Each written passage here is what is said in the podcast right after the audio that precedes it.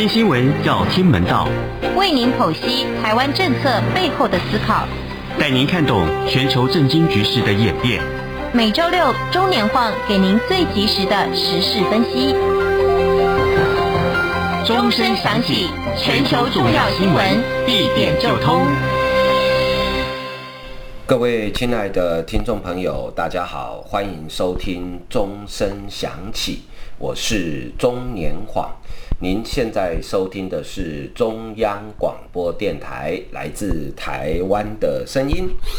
好啊，这个在过年期间哈，现在是年假进入尾声了啊，马上下周一大家就要啊开始上班了。那对于很多关心台湾经济的朋友来说呢，新的一年哈经济的表现是如何？好，大概是大家非常关心的日子呃议题哈。那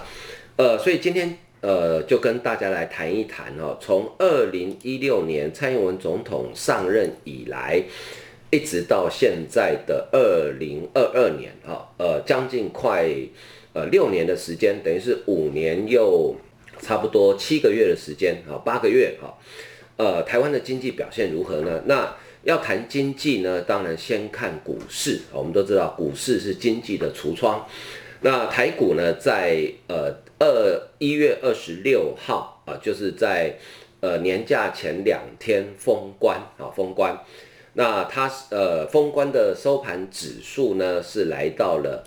一万七千六百七十四点啊。那整个大盘的成交值呢来到了两千两百六十九亿。那整体指数是跌二十六点七二点，但是即使是这样子哈，呃，这台股今年的封关呢，已经创下了呃近几年来从二零一六年以降啊，呃封关收盘最高的一个呃一次啊，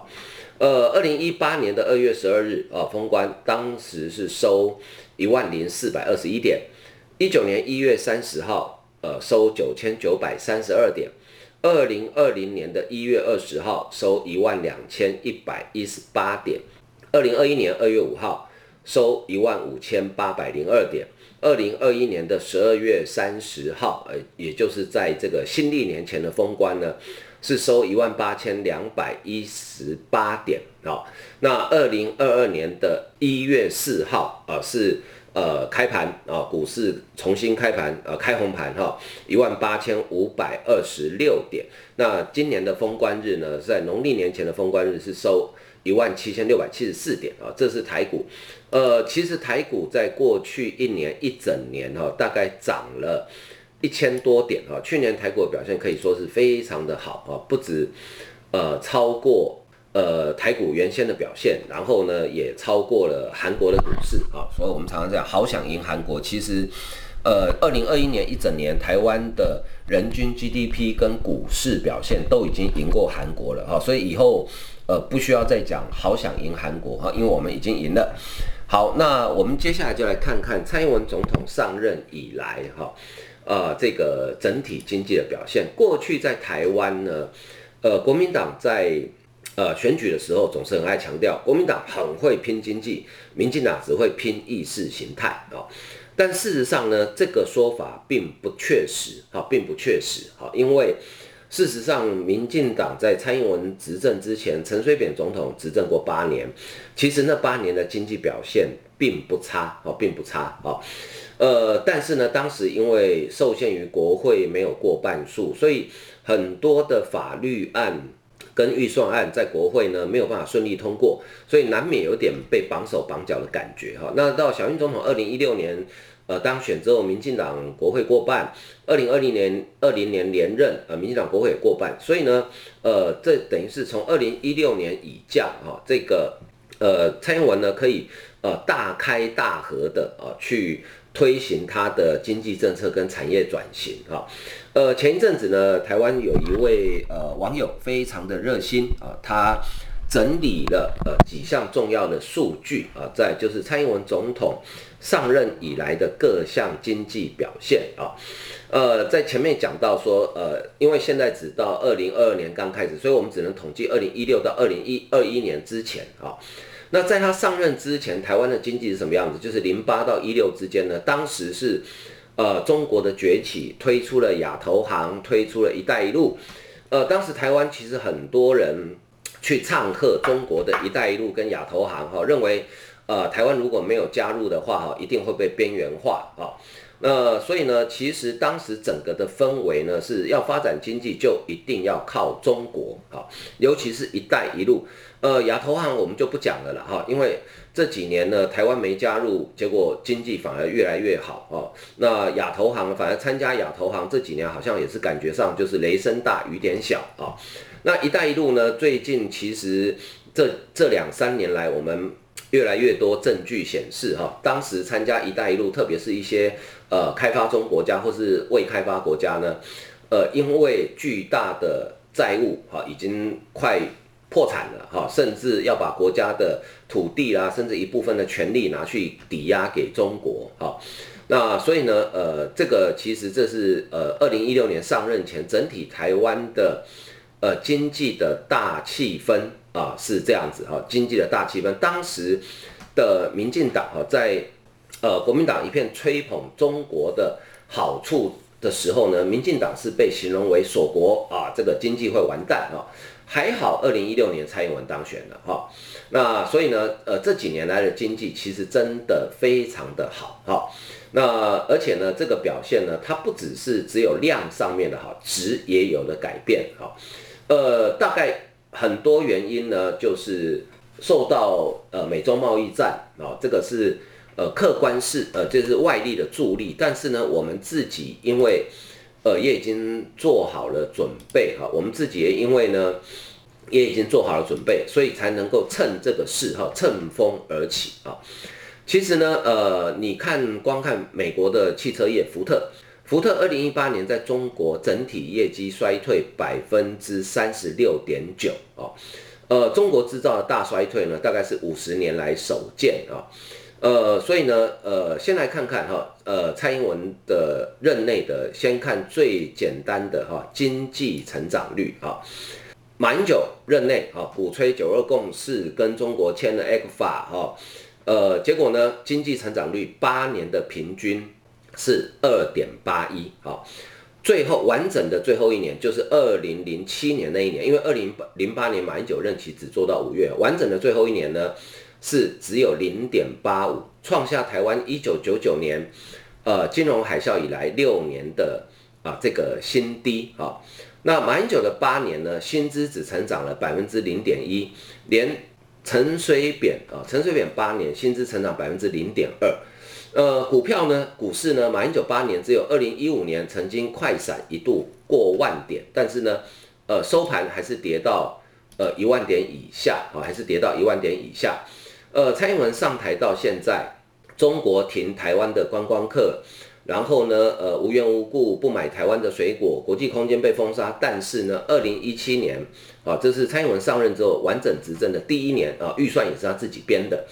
呃，经济成长率二点八四，是一五到一七年以来最高。好，二零一六年是一点五，二零一七年是二点八四，二零一八年来到二点六三。二零一九年二点七一，二零二零年二点九八，二零二一年六点零九，哈，预估哈，但应该会超过。五年下来，平均经济成长率三点一二，已经比马英九的啊、呃、这个二点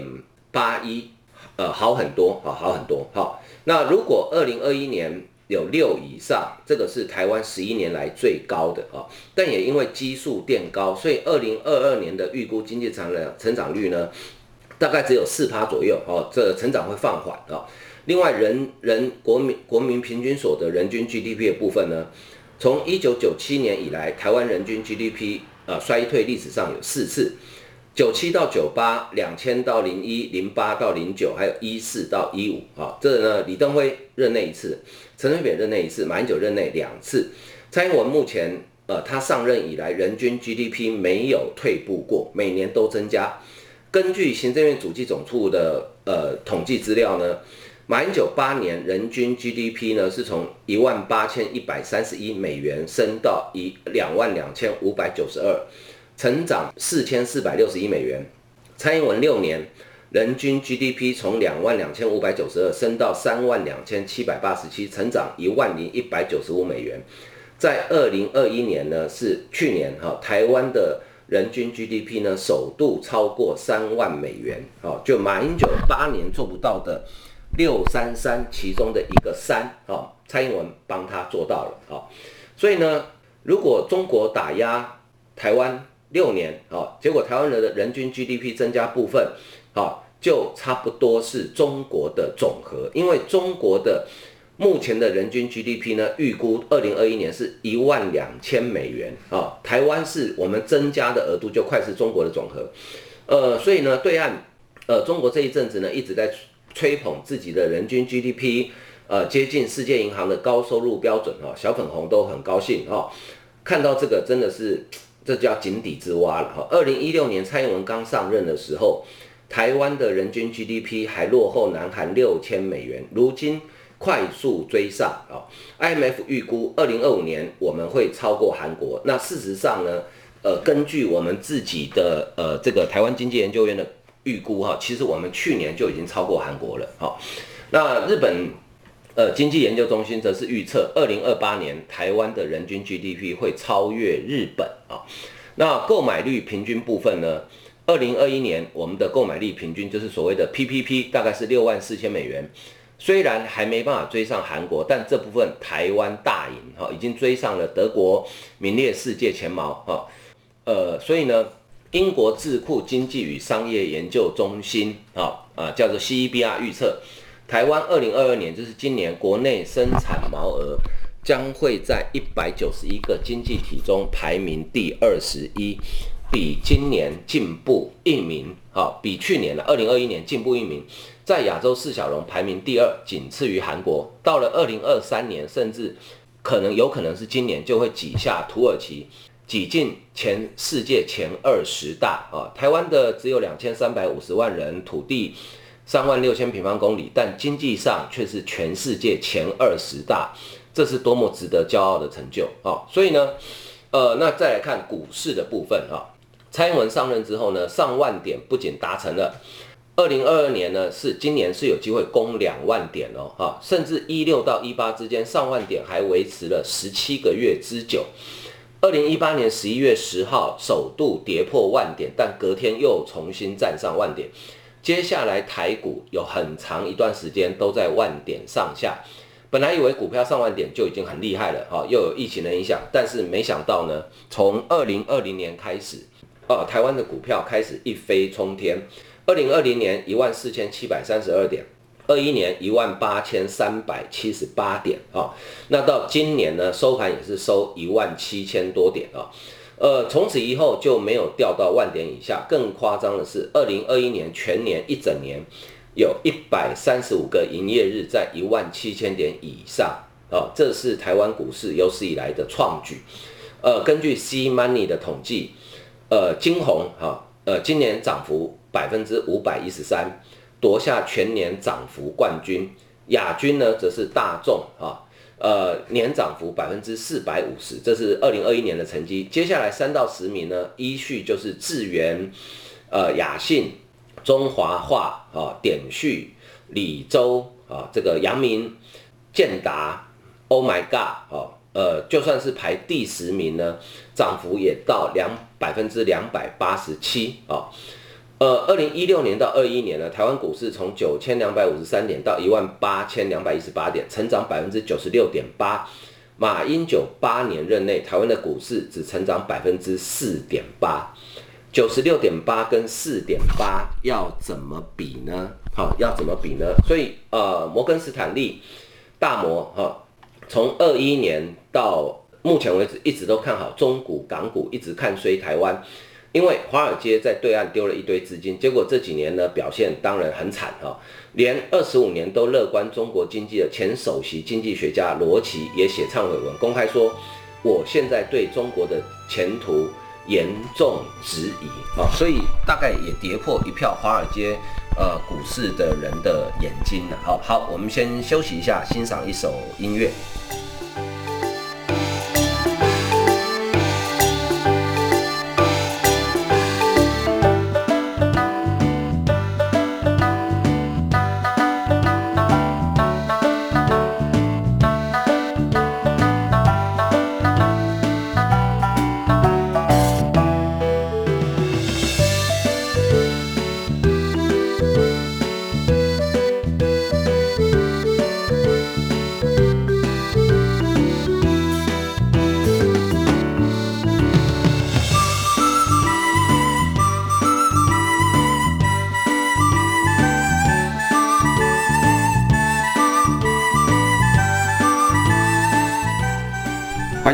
续收听钟声响起，我是钟年晃。您现在收听的是中央广播电台来自台湾的声音啊。那讲到股市呢，我们来看一下中国哈。中国的股市呢，虽然涨不多，但是也有涨一点点。但中国以外的啊，包括在美国上市的中资企业、香港上市的新经济企业。呃，都跌得很惨。阿里巴巴一年内从三百零九点四元跌到一百二十三点六港币，啊，跌幅超过六成。腾讯接近腰斩，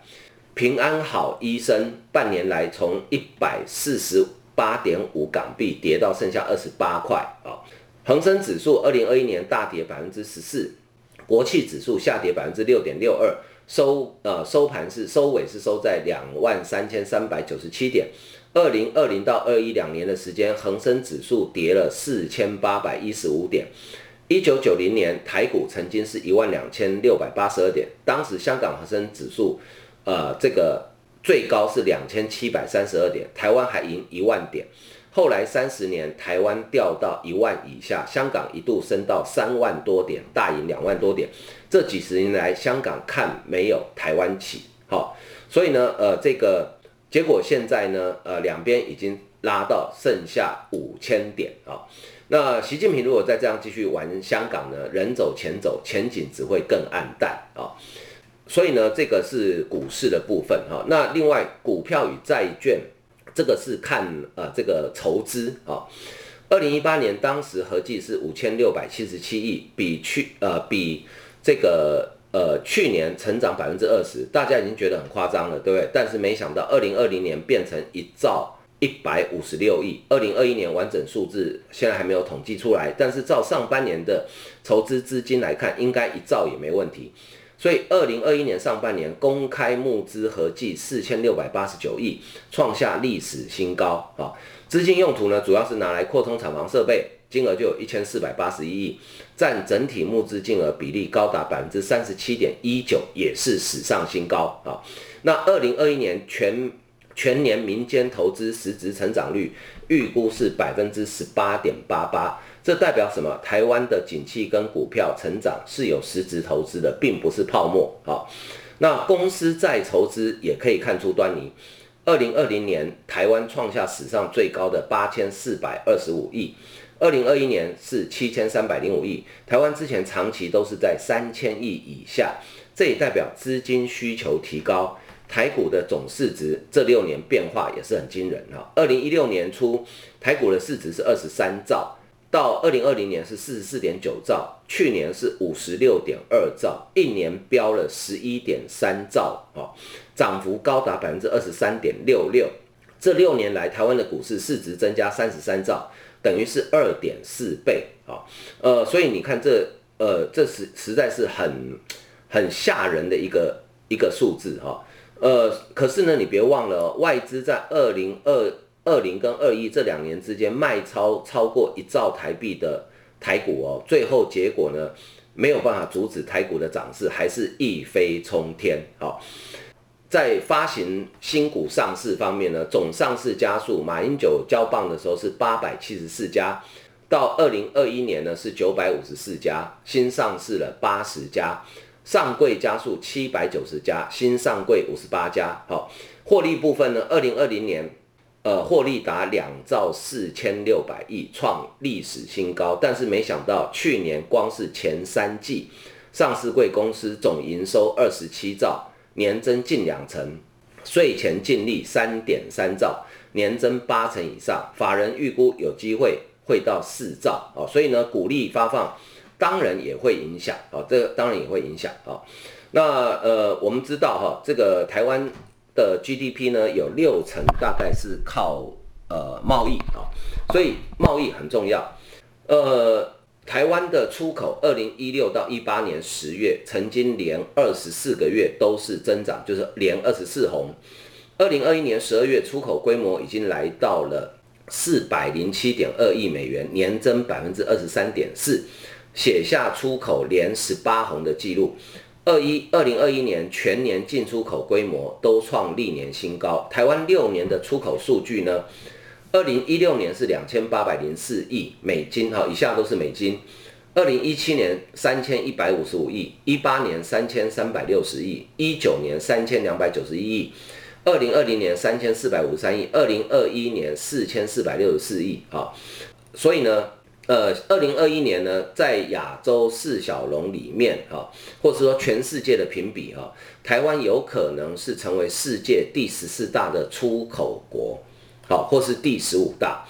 呃，所以呢，而且呢，别忘了台币过去这一年来升值很吓人。一般来讲，货币升值对出口不利，好，对出口不利。可是，在这种情况下，我们去年呃，这个二零二一年的出口还能够创下这个史上新高，哈，真的是非常不简单啊。所以，蔡英文执政这六年呢，台湾的出口成长了百分之三十。出超六百五十二点八亿美元，也是历史最高。贸易总值，二零二零年贸易总额高达六千三百一十七点七亿美元，成长百分之二点八。其中出口三千四百五十二亿美元，也是历史新高。二零二一年总额高达八千两百七十四亿美元，比前一年成长百分之三十一点一。三大科学园区营业额。二零一八年是二点六兆啊，到二零二零年到三点零二兆，去年已经统计到十月已经就超过三兆了哦，所以去年可能会在创下纪录啊，可能会在创下纪录啊，所以不管是竹科、中科、南科的营业额呢，每年都在增加哈，呃，包括总就业人口也是不断的在增加啊，所以。呃，台湾的另外呢，大家很关心的说，诶，是不是呃台湾接单海外生产呢？呃，的确，台湾过去产业外移的确是这样，但是这几年来呢，呃，虽然不敢讲，呃，都是在台湾生产，但是呢，海外生产的比重一直在降低。马英九上任之后呢，台湾的海外生产比重是二零零八年的百分之四十七，一路飙到二零一五年的百分之五十五点一啊，达到最高峰。呃，这什么意思呢？就是在台湾，我们每接一百块钱的生意，有超过一半，哦，甚至有五十五块是在海外生产，而这五十海这里所指的海外呢，绝大多数是在中国。也就是说，钱赚钱的是在台湾的公司，但是制造的工作机会，哦，聘请的劳工，还有这些劳工平常日常生活的消费都发生在国外。所以为什么台湾，呃，那几年的内需很惨，就是这样，因为。有钱人都不在台湾啊，他可能都在中国，哦，所以才会造成这个样子，哈，呃，所以所以呢，马英九八年内呢，产业外移是很严重的，但是蔡英文二零一六年上台之后，整个外销订单增加跟出口成长之下，海外生产的比重，二零一九年降到了百分之五十一点七，二零二零年大概是五十三点四，但二零二一年又降回百分之五十一啊。这个最主要的改变是在于国内半导体跟传统产业接单不断增加，还有台商回流投资。好，那没办法降到五十以下，主要是因为台商除了回台湾投资之外，也有到东南亚。好，呃，不是选择台湾，所以以二零二零年台湾、中国、东协国家来看。扩充生产线以台湾的五十五点四最多，新设的产线东南亚百分之六十九点四最多，产线移出中国的占百分之六十九点七居首，所以台商从中国移走之后，到了东协国家去了啊。呃，新设东南亚跟移出中国比例高度重叠，显然台商加速把生产线移出中国到东南亚去啊。那所以呢，呃，这个就是现在台商的布局。当然，呃，有一些产业你不可能让它完全回来，好，你不可能让它完全回来，是因为有一些，比如说高污染或是劳力密集的产业，呃，基本上台湾现在已经，呃，没有那个环境，也不适合发展这样的产业，所以你也不可能，呃，要求它一定得要回来，呃，台湾也没那么多劳工，好，所以，呃，这个是没有办法的，哈，所以呢，这个 IMF 哈。呃，国际货币基金公布了世界经济展望最新报告，上调台湾这几年的经济成长，也是亚洲四小龙当中唯一被调涨的经济体啊。好，那接下来看这个来台观光人数的部分啊。呃，因为二零二零年开始受到疫情的影响，基本上那个统计就失准了啦。哈，二零一六年开始，虽然因为中国呃片面停了中国的来台湾的观光客，但连续三年都超过一千万人次，哈，二零一八年全年来台旅客一千零七十三万人次，年增率零点四六。二零一八年一月来台旅客总计八十七万人，年增率百分之五点七六，其中来自东南亚、日本跟韩国旅客，呃，年增率分别是三十一点五七、二十五点一跟十五点四，成长幅度都很大。依照交通部观光局的统计，二零一八年底我国观光旅馆共计一百二十八家，好。二零一八年底，同年底观光旅馆营业收入五百九十二亿，比前一年增加了百分之零点六。其中客房收入两百五十五亿，比前一年少百分之零点六。餐饮收入两百六十九亿，好，增加一点七。其他收入也增加零点九。呃，因为疫情的关系，所以二零年开始呢，就不要再去提谈观光，因为基本上哈，呃，那个已经就。呃，失准了哈，呃，失准了哈。好，那继续来看一下这个也是经济很重要的指标，失业率啊。二零一八年的时候，七月啊，当时失业率是三点六八，已经是台湾十八年来的同期低点啊。所以到呃二零一八年上半年失业率平均是三点六六，年减百分之零点零九。也是十八年来新低，之后的十月失业率呢，三点七五，十一月三点七啊，大概都维持在三点六、三点七左右。二零一八年整年的失业率是三点七一，是十八年来新低。二零一九年的失业率呢，呃，我三点七三，啊，三点七三，啊，呃，那二十岁的二十四岁求职者失业率是十一点七，是各年龄层之冠，啊，所以，